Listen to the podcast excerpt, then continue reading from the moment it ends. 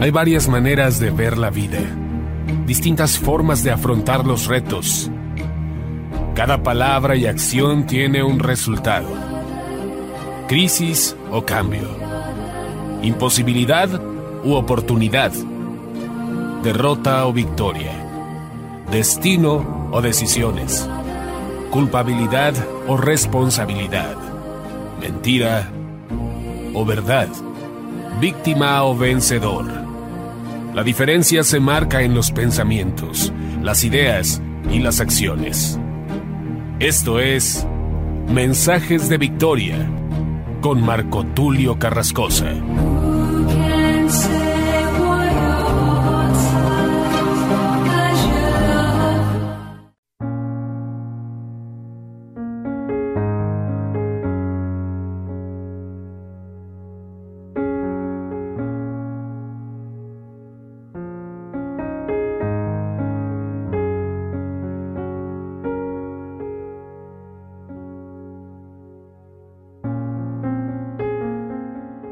Bendiciones a todos. Estamos muy contentos de poder compartirles nuevamente el mensaje de la palabra de Dios. Hoy nos encontramos compartiendo el episodio número 12 de la serie Los frutos del Espíritu Santo. Este episodio lo he titulado Nuestra descendencia y nuestros frutos. Ayer les compartía acerca de nuestras raíces y nuestra ascendencia, es decir, de dónde provenimos de dónde venimos, quiénes son nuestros ancestros, pero sobre todo que tengamos en claro que nuestra verdadera raíz es espiritual. Provenimos de Dios y provenimos de Jesús porque tenemos un nuevo nacimiento. Por esto somos hijos de Dios. Ahora te voy a compartir un mensaje enfocado a nuestra descendencia y nuestros frutos. Antes de entrar de lleno al mensaje de la palabra de Dios, quiero que hagamos una breve oración y le pidamos al Espíritu Santo que nos dé sabiduría, inteligencia y revelación. Padre amado, te doy gracias en el nombre de Jesús por este tiempo. Gracias por la sabiduría, por la inteligencia, por la unción que tú depositas en mi vida. Te pido perdón, Señor, si he sido un malgastador, no solamente de vida, sino también de tiempo. Te ruego, Señor, que me concedas el ser sabio y el ser prudente, así como las diez vírgenes. Habían cinco sabias y cinco insensatas. Las sabias sabían cuidar de su aceite.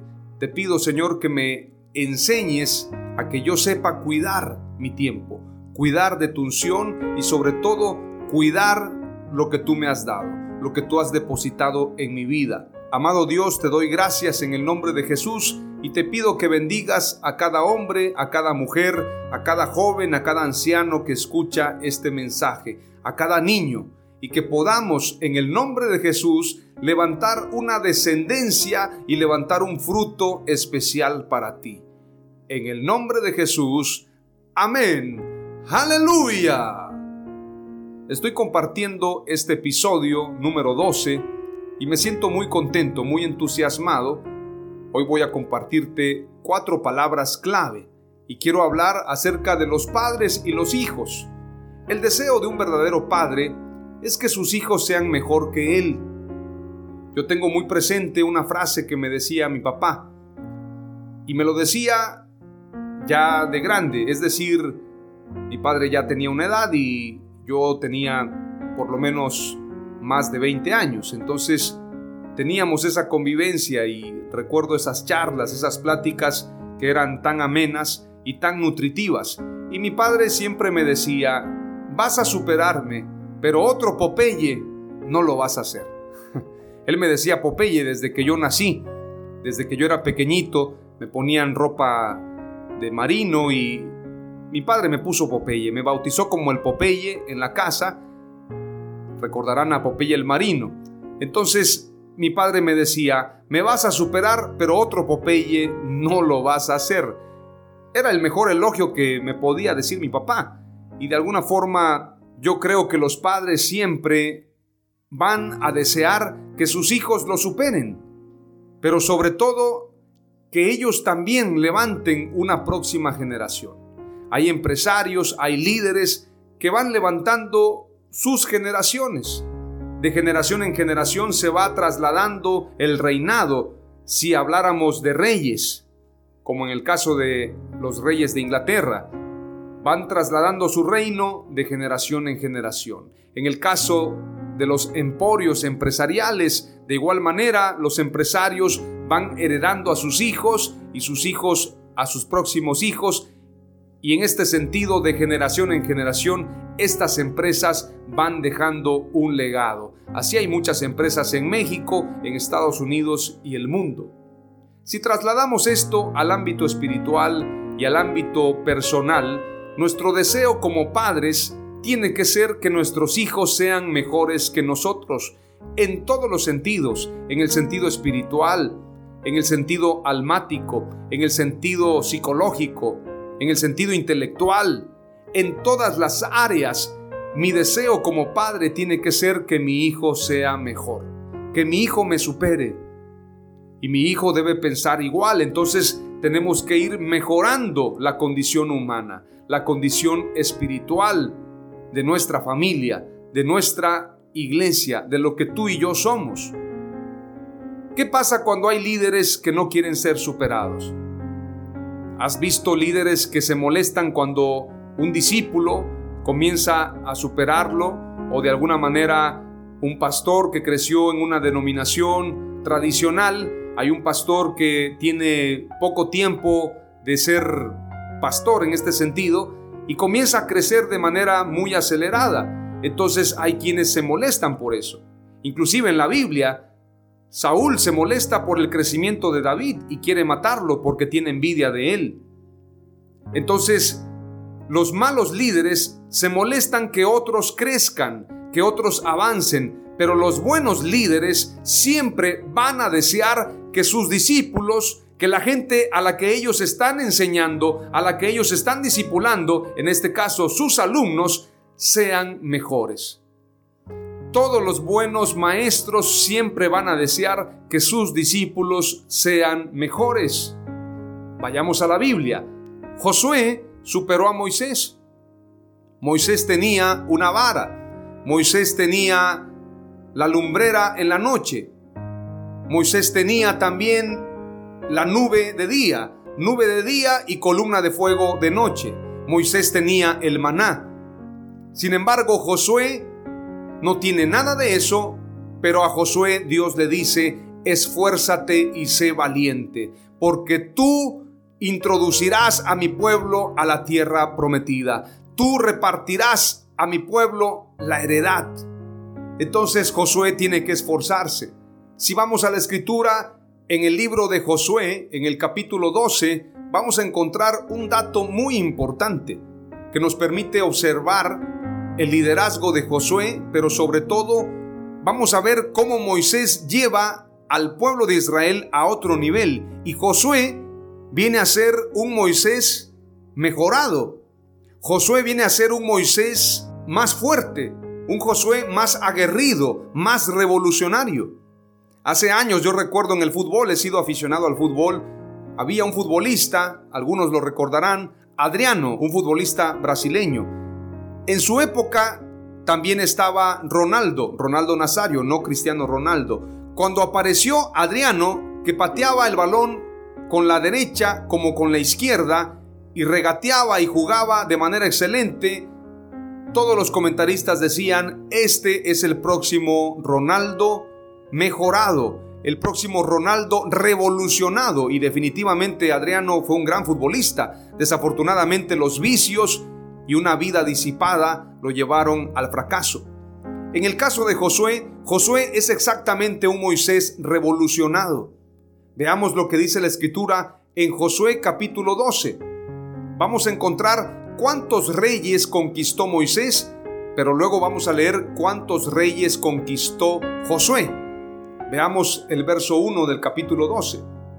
Estos son los reyes de la tierra que los hijos de Israel derrotaron y cuya tierra poseyeron al otro lado del Jordán, hacia donde nace el sol, desde el arroyo de Arnón hasta el monte Hermón y todo el Arabá al oriente. Seón, rey de los amorreos, que habitaba en Hezbón y señoreaba desde Aroer que está a la ribera del arroyo de Arnón, y desde en medio del valle y la mitad de Galaad hasta el arroyo de Jaboc, término de los hijos de Amón.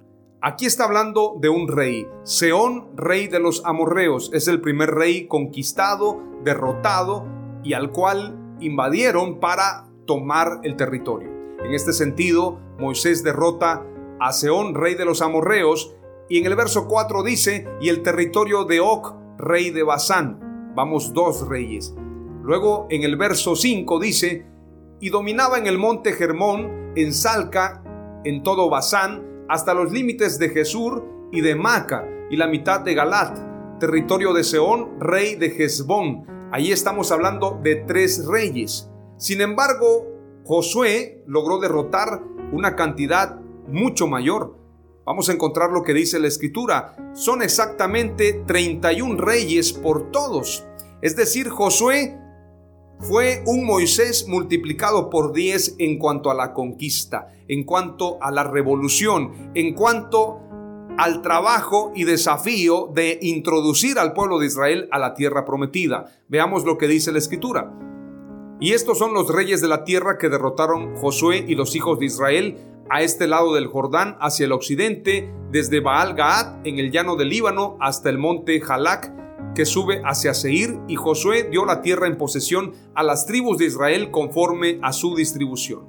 En las montañas, en los valles, en el Arabá, en las laderas, en el desierto y en el Negev, el Eteo, el Amorreo, el Cananeo, el Fereceo, el Jebeo y el Jebuseo. El rey de Jericó, uno. El rey de Jai, que está al lado de Bet, el otro. El rey de Jerusalén, otro. El rey de Hebrón, otro. Bueno, y empieza a multiplicar, empieza a sumar. Y en el verso 24 dice, el rey de Tirsa, otro, 31 reyes por todos. Prácticamente multiplicado por 10 fue la conquista de Josué. Hay otro ejemplo en la Biblia, Eliseo y Elías. Eliseo supera a Elías. Segundo de Reyes capítulo 2 dice, y se acercaron a Eliseo los hijos de los profetas que estaban en Jericó y le dijeron, ¿sabes que Jehová te quitará hoy a tu Señor de sobre ti? Él respondió, sí, yo lo sé, callad. Y Elías le dijo, te ruego que te quedes aquí porque Jehová me ha enviado al Jordán. Y él dijo, vive Jehová y vive tu alma, que no te dejaré. Fueron pues ambos. Verso 9. Cuando habían pasado, Elías dijo a Eliseo, pide lo que quieras que haga por ti antes que yo sea quitado de ti. Y dijo Eliseo, te ruego que una doble porción de tu espíritu sea sobre mí. Mire la petición de Eliseo. Quiero una doble porción. Quiero hacer cosas mayores. Verso 10 dice, Él le dijo, cosa difícil has pedido. Si me vieres cuando fuere quitado de ti, te será hecho así, mas si no, no. Ahora, ¿en qué sentido la narrativa del libro de los reyes nos habla de una doble porción? Eliseo tuvo una doble porción a comparación de Elías, definitivamente. Vamos a encontrar datos muy importantes. Elías tuvo una cantidad de milagros. Elías tuvo exactamente siete milagros, sin embargo Eliseo tuvo 14. También es importante señalar que Eliseo duró en ministerio el doble que Elías. Elías tuvo 13 años y Eliseo 25. Elías tuvo siete milagros y Eliseo exactamente 14, el doble. Por esto es la doble porción. Veamos lo que dice esta gráfica con los milagros de Elías y los milagros de Eliseo. Algunos expertos especulan que estas diferencias eran parte de la respuesta de Dios para garantizar la doble porción del espíritu de Elías, segundo de Reyes 2.9. Los milagros y prodigios que Dios realizó por medio del profeta Elías se pueden resumir de la siguiente forma. La sequía, primero de Reyes 17.1. La harina y el aceite se multiplican. El niño revive. El holocausto es consumido. Los capitanes y sus hombres son consumidos por el fuego. Cuando cae fuego del cielo en segundo de Reyes capítulo 1 y verso 10. Las aguas del Jordán se dividen, segundo de Reyes 2.8. Ahora, ¿cuáles son los milagros de Eliseo? Son exactamente 14. El primer milagro de Eliseo fue dividir las aguas del río Jordán para luego pasar en seco sobre su lecho, segundo de Reyes 2.14. El segundo milagro fue sanear el manantial que era la fuente de agua de la ciudad. En Betel sus aguas eran malas a punto que esterilizaban los cultivos, provocaban enfermedad y hasta la muerte. Eliseo la saneó definitivamente arrojando una vasija de sal en el manantial diciendo, así ha dicho Jehová, yo sané estas aguas y no habrá más en ellas muerte ni enfermedad. Hizo brotar aguas del terreno y un torrente en el camino de Edom para abastecer de ella al ejército mancomunado de Israel. Multiplicó el aceite de una sola vasija, llenándose varias tinajas con él para una mujer carenciada, a punto que la mujer pudo pagar deudas que contrajo y vivir cierto tiempo de la venta del aceite restante brindó un hijo a una mujer de Sunam que no podía procrear, prediciéndole con un año de antelación el hecho, el cual se cumplió no obstante la incredulidad inicial de la mujer. Resucitó al hijo de la mujer sunamita, segundo de Reyes 4, 27 al 37. En Gilgal, habiendo una hambruna, envió a su criado Jaycee a recoger algún vegetal silvestre comestible para él. El propio Jaycee y sus acompañantes recogieron un fruto silvestre que resultó ser nocivo y sin saberlo preparó un guisado con él. Al probar el nocivo potaje los comensales clamaron a Eliseo, varón de Dios, hay muerte en esta olla. Eliseo echó un poco de harina al potaje e increíblemente e inmediatamente se tornó perfectamente comestible y no se halló nada malo en él. Segundo de Reyes 4:38 al 41. Llevamos exactamente siete milagros. Durante la hambruna multiplicó veinte panes que trajo un hombre de Balsaliza, a punto que cien hombres comieron y sobró. Segundo de Reyes 4:42 al 44. Curó de lepra a Naamán. Sobre el agua hizo flotar el hierro de un hacha prestada a uno de sus compañeros.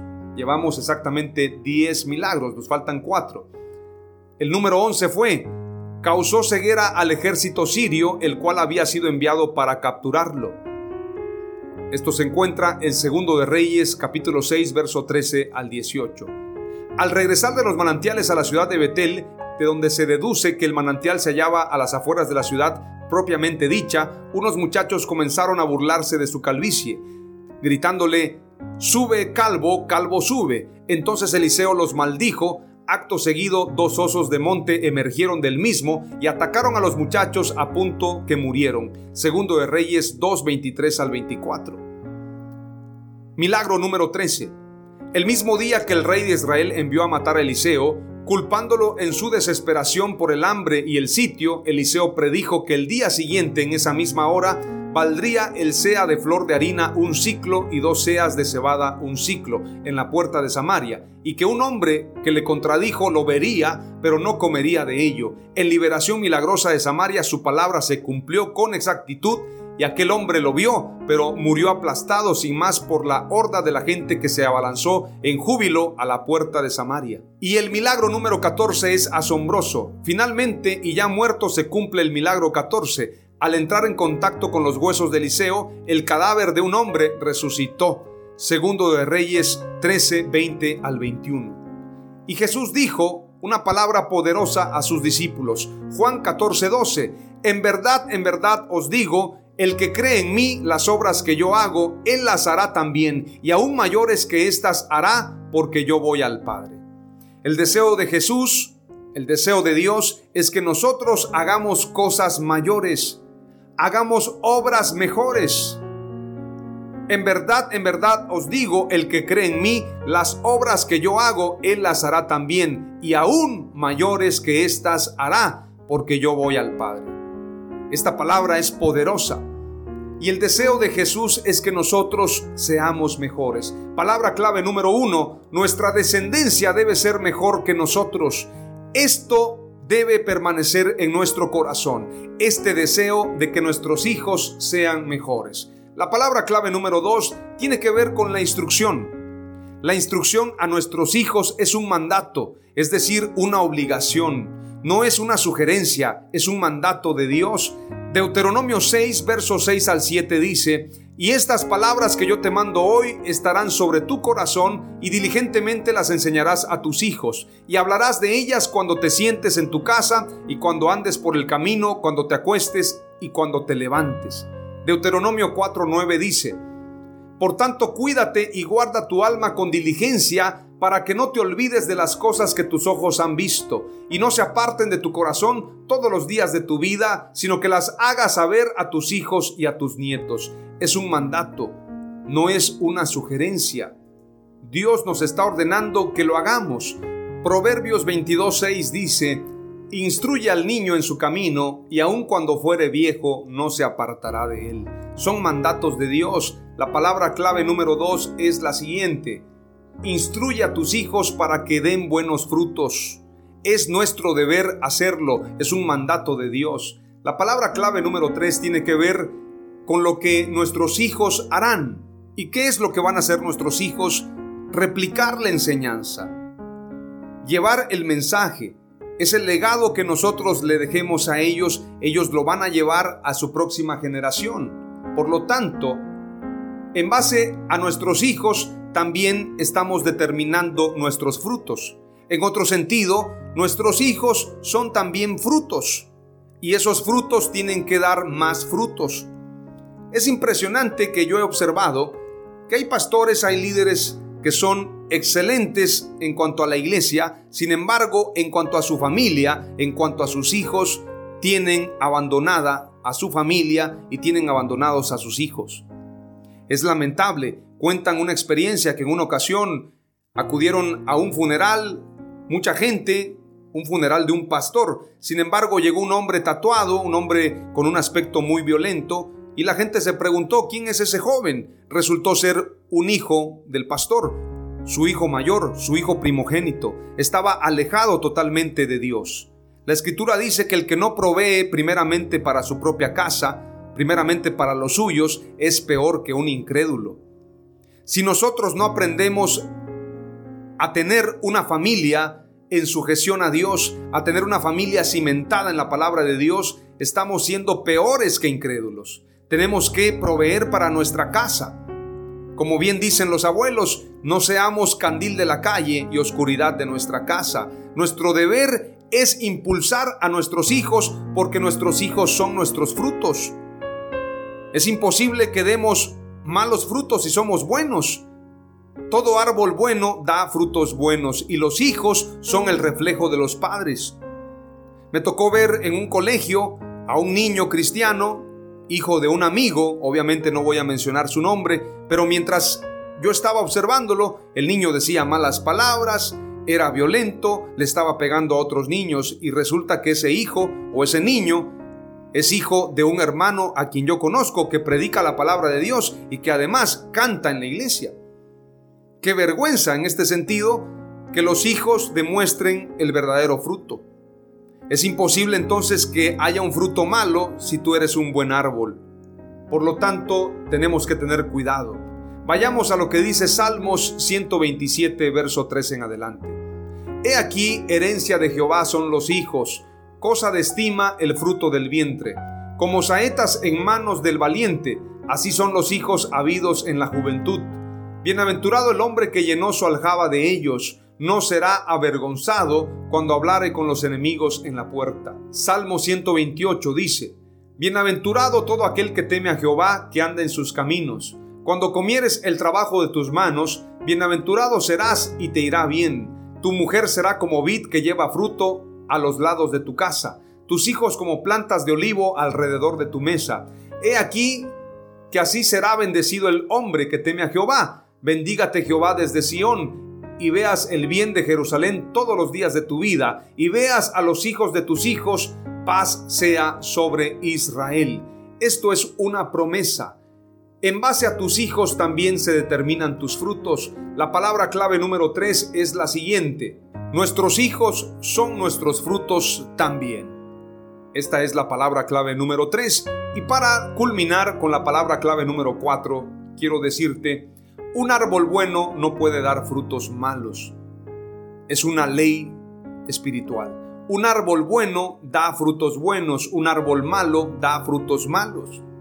Por lo tanto, los hijos también son nuestros frutos. Si nuestros hijos están haciendo las cosas mal, es porque nosotros no les dimos la educación, no les dimos la disciplina, no les enseñamos el camino correcto. Si nosotros aplicamos el principio bíblico de instruir a nuestros hijos, es imposible que ellos se aparten del camino correcto. La escritura dice que los árboles dan frutos y los árboles buenos frutos buenos, pero bien los árboles malos frutos malos. Veamos lo que dice la escritura exactamente en Mateo capítulo 7, verso 17 al 18. Así todo buen árbol da buenos frutos, pero el árbol malo da frutos malos. No puede el buen árbol dar malos frutos, ni el árbol malo dar frutos buenos. Es una ley por lo tanto, nuestros hijos, si nosotros somos buenos, si somos buenos padres, nuestros hijos tienen que ser buenos. Tenemos que saber instruirlos en el camino de Dios. Un árbol bueno no puede dar frutos malos. Es una ley.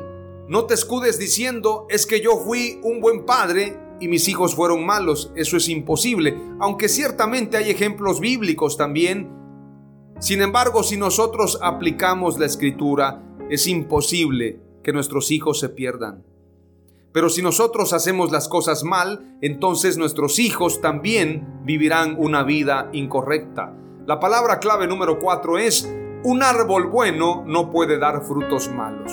Hacemos el resumen de las cuatro palabras clave, son las siguientes. Número uno, nuestra descendencia debe ser mejor que nosotros. Número dos, instruye a tus hijos para que den buenos frutos. Número 3. Nuestros hijos son nuestros frutos también. Número 4. Un árbol bueno no puede dar frutos malos. Oramos a Dios. Padre amado, te doy gracias en el nombre de Jesús por este mensaje, por esta palabra. Gracias por la sabiduría y por la ciencia. Gracias por todo lo que tú nos das. Te pido, Señor, que nos enseñes a ser buenos padres, a ser buenos hijos que podamos llevar este mensaje a la siguiente generación. Padre, disipúlanos conforme a tu palabra y que podamos levantar discípulos, no solamente en nuestra casa, sino también en las naciones. En el nombre de Jesús. Amén. Aleluya.